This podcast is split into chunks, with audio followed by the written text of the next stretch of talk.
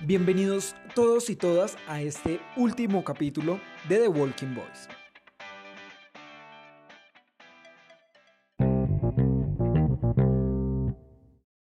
Bienvenidos todos y todas a este capítulo cierre de nuestro programa de Walking Boys. Un programa el cual nunca olvidaré y siempre quedará en mí, pero que hoy da un paso y se convierte en un proyecto con Moxaca Radio en, este nuevo espacio de podcast que se llama Más Claro Imposible y al que invito para que me puedan seguir tanto en Spotify como en www.moxacaradio.com para que no perdamos la conexión. Allí encontraremos eh, principalmente el informativo más claro imposible eh, todos los lunes, miércoles y viernes con las ocho noticias más importantes de Cundinamarca, del Departamento Central de Colombia. Y por supuesto también podcast con temas relacionados eh, con todo lo que tiene que ver con juventudes, em, empoderamiento, tanto masculino como femenino, y sobre todo temas de actualidad. Y en este último episodio, eh, pues vamos a hablar un poco de la educomunicación, también cómo se puede conectar la evangelización, la sociedad del conocimiento y de la información con una microinvestigación realizada en eh, con el Colegio Santa María de la Esperanza del municipio de Facatativá, donde buscamos eh, observar los grandes cambios y adecuaciones que ha tenido que hacer esta institución liderada por una comunidad religiosa para poder continuar con toda su proyección educativa y con su calidad educativa eh, para seguir sirviendo a esta comunidad facatativeña y de Sabana de Occidente. Entonces quédense para escuchar un poco más sobre ella.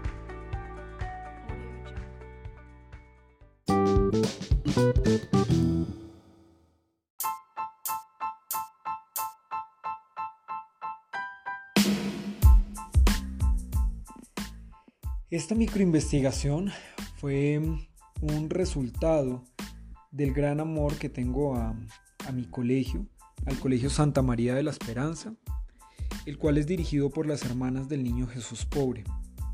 Siempre me pregunté eh, en tiempos de pandemia cómo fue esa innovación y cómo fueron esos cambios para que el colegio siguiera funcionando de la misma manera y como eh, en, la, transformación de vidas pues que siempre ha tenido.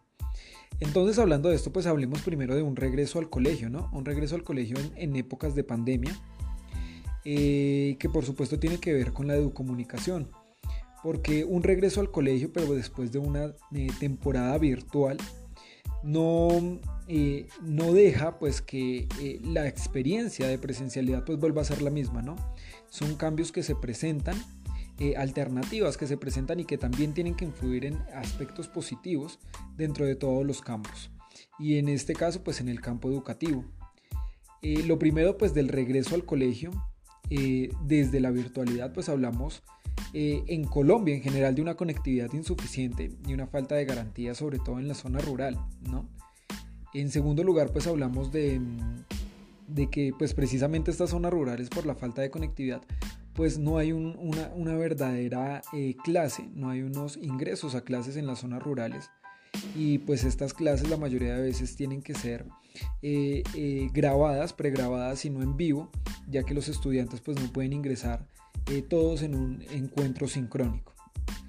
En tercer lugar pues es importante hablar de la desigualdad, la, la accesibilidad pues que tienen tanto los colegios públicos y los colegios privados, ¿no? Y pues en este caso los colegios privados desde los recursos propios, pero pues también teniendo en cuenta que la cantidad de estudiantes se ha disminuido, especialmente pues bueno, concretamente en el Colegio Santa María de la Esperanza pues ha disminuido la cantidad de estudiantes.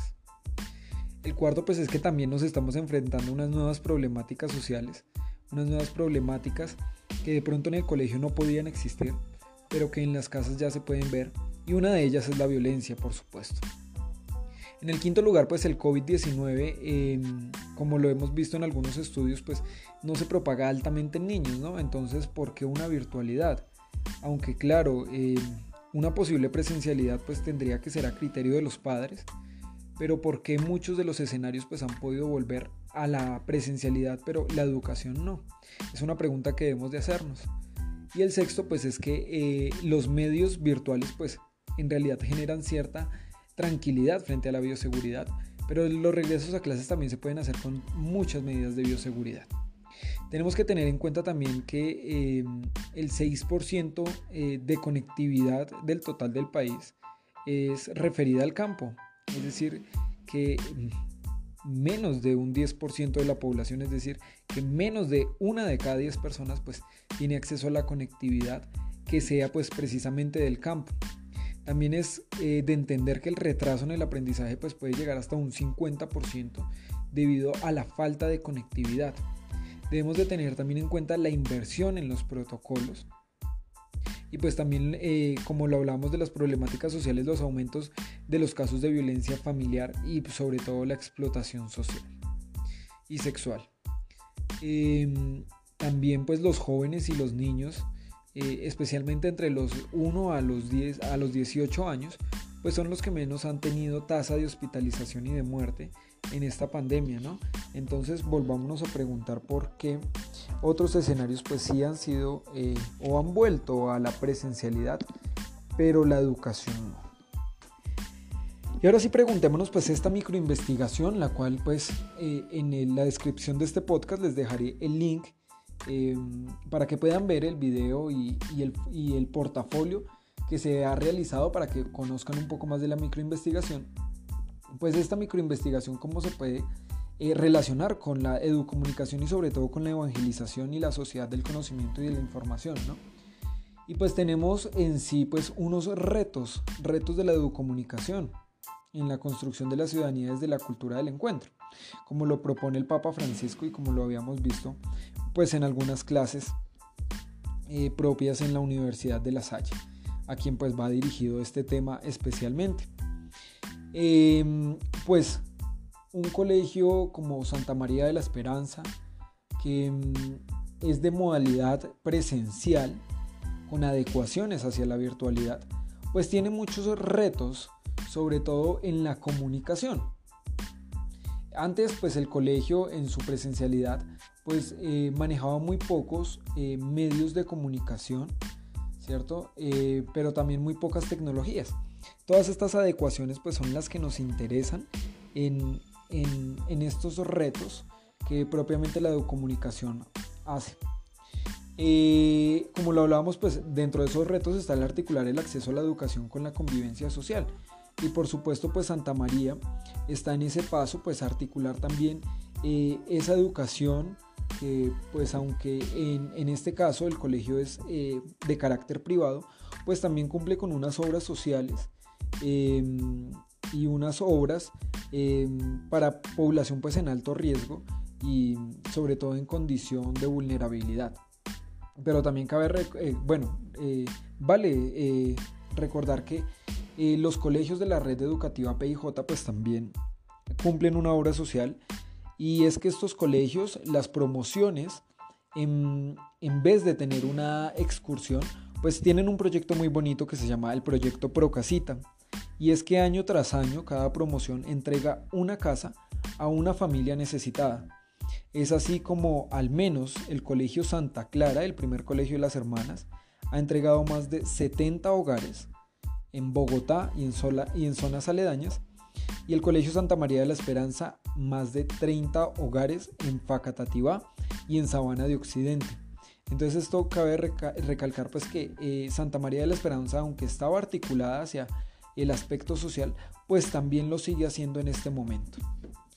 En el segundo reto, pues hablábamos de precisamente desarrollar en, esas nuevas generaciones, pues una condición comunicacional hacia la responsabilidad ciudadana. ¿Por qué nos, nos, nos, interesa en esta microinvestigación? Precisamente porque pues, las nuevas generaciones y los estudiantes pues, están encaminadas hacia las tecnologías, ¿no? Para estas adecuaciones, pues lo principal fueron las tecnologías y por eso es que eh, pues, se habilitan cuatro plataformas para los estudiantes. Pero es desde allí, pues desde la autonomía mismo que pues ellos recalcaban en, su, en sus entrevistas, la autonomía y la responsabilidad. No solo lo recalcaban los profesores, los directivos, eh, el apoyo profesional, sino también era recalcado por los mismos estudiantes. Entonces, esta conciencia que se genera en el buen uso de las comunicaciones y de las tecnologías, pues es la que hacen hacia una responsabilidad ciudadana. Una responsabilidad ciudadana que no puede estar ligada de pronto hacia una comunidad, hacia la sociedad, pero que está eh, vinculada eh, el, colegio como institución hacia su comunidad educativa. En tercer lugar, pues hablamos de la utilización de la comunicación mediática y las TIC para afrontar eh, y afianzar las ciudadanías. Y es precisamente pues cómo estos medios tecnológicos y cómo los diferentes eh, actores dentro de la comunidad educativa pues han logrado mediar, ¿no? Esta comunicación mediática pues es precisamente pues entender esos modos de conocer, de aprender y de producir conocimiento. Esos modos de producir conocimiento pues genera una responsabilidad social, ¿cierto? Pero que también es un interrogante para la educación y la investigación de la comunicación, pues porque estamos hablando de un presente, pero como lo hemos visto por la pandemia, como por ejemplo, pues no sabemos hacia dónde vamos encaminados, hacia dónde va nuestro futuro. Y hablábamos pues que estamos transitando de una sociedad con un sistema educativo a una sociedad de la educación, ¿no? Es diferente de un sistema educativo y eh, que educar para educarnos, ¿no? Educar para una verdadera obtención del conocimiento, para una formación integral, pues como lo han estado haciendo las hermanas. En cuarto lugar, pues el conciliar los derechos humanos fundamentales de la educación y la comunicación con los deberes y derechos ciudadanos. Aunque pues es un colegio privado, em, los estudiantes pues tienen toda la libertad eh, de comunicar, de pensar y de actuar. ¿no? Entonces está el intercambio pues también entre pantallas y plataformas que les permiten pues conectarse tanto con sus estudiantes como sus docentes y como todo el, el apoyo profesional. ¿No? Y también pues dentro de la innovación pedagógica pues vemos estas etapas exploratorias que son muy importantes para que desde la experiencia pues los estudiantes mismos puedan aprender, aprender desde la experiencia generando su propio conocimiento. En quinto lugar hablábamos de la problematización de los conocimientos ¿no? en, los foros permanentes de participación y, legitimación ciudadana. Y es que al, problematizar pues, estos conocimientos, eh, lo que genera de pronto es una, una, precisamente, pues como lo veíamos, una discriminación hacia los colegios y hacia las formas en que los planteles educativos pues, han asumido todos los cambios en, tanto en infraestructuras como en tecnologías. Hay que sintetizar pues que el esfuerzo educativo de Santa María de la Esperanza pues siempre está encaminado hacia vivir el presente pero una visión del futuro, ¿no? Siempre pensar en el futuro, siempre pensar más allá de nosotros mismos y más allá de una pantalla. Em, y pues bueno, finalmente eh, el transhumanismo pues también puede inferir, ¿no? Eh, pues estamos obviamente ligados toda la sociedad, no solo las instituciones educativas, hacia una transformación del propio humano, ¿no? Y, por supuesto la educación es la que abre las puertas a la inteligencia artificial, pues es precisamente ver cómo esta educación ha estado eh, avanzando y cómo por lo menos se mantiene una calidad educativa para que eh, desde la responsabilidad social pues también el ámbito ético ¿cierto? El ámbito eh, de bioética pues también se trate y pues que mm, no solo nos veamos como seres desarrollables y adaptables hacia la tecnología, sino nos veamos como seres pensantes, eh, que sienten y que también pueden expresarse, ¿cierto? Para que también pues no nos volvamos en simplemente consumidores o consumidores de los demás, ¿no?